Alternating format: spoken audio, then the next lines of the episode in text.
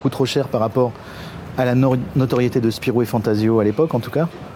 Donc il m'a dit si t'aimes la bande dessinée, j'ai j'ai les droits d'Astérix. Ça m'allait à fond puisque j'adore euh, Goscinny. Et là c'est Anne Goscinny qui me dit voilà on est on est en train de faire un, un- un film d'animation autour du petit Nicolas. J'aimerais que tu prêtes ta voix à mon papa.